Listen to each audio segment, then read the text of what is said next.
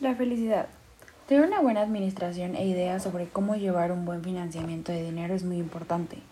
Esto hará que seamos más inteligentes en las compras, inversiones y podremos tener una mejor fuente de ingresos, junto con una cómoda y buena calidad de vida, que nos permiten tener ciertos lujos o privilegios a comparación de los que no tienen conocimiento del tema alguno.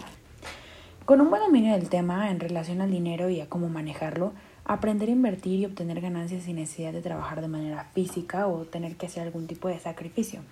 Hacer que el dinero se trabaje solo y se obtenga una buena ganancia. Saber que ahorrar es bueno, pero tenerlo estancado o en una cuenta no sirve. Es mejor ponerlo a producir más. Así, poco a poco, lo duplicará y seguirá produciendo ingresos. El dinero sí puede ayudarme con mi felicidad. No digo que lo sea todo. La felicidad no es algo que se compre pero sí ayuda a solventar ciertos gastos, lujos y privilegios. Las cosas materiales nos gustan a todos. Muchos lo niegan y se excusan con el hecho de creer que con amor todo se soluciona. Pero no. El amor o la amistad no pagan la casa, no pagan los gastos, la comida, la ropa o los gustos. Todos preferimos estar en una casa cómoda y grande con la posibilidad de comprar lo que queramos, cuando queramos, en el momento que decidamos. Y no estar pensando en si hoy vamos a comer o si hoy tendremos que pedir prestado.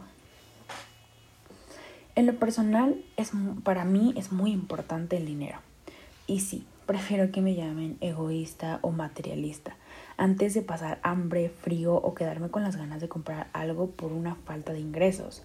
Ante todo esto, espero tener solvencia y las posibilidades económicas para llevar un estilo de vida digno y cómodo. Por sobre todas las cosas es muy importante el dinero y no lo pueden negar. El dinero da privilegios, da comodidades, da lujos y si tienes o si obtienes una, un buen ingreso, vas a tener muchas comodidades y muchas posibilidades de hacer y deshacer lo que quieras. Pero si no tienes una fuente de ingresos y siempre tienes que estar pensando en si hoy comerás, si hoy tendrás que pedir o si hoy no te va a alcanzar, pues no vas a tener este tipo de comodidades y mucho menos vas a poder solventar una casa, un carro, estudios o cualquier cosa. La diferencia es que muchos tienen la mente pobre y otros la tienen muy, muy rica. Sinceramente debemos de aprender que el dinero no compra la felicidad tal cual. Si te sientes solo, si estás vacío, si eres una persona egoísta o eres una persona grosera con los demás, lógicamente no vas a encontrar la felicidad por mucho dinero que tengas. Pero de eso a que prefieras no tener dinero es una gran diferencia.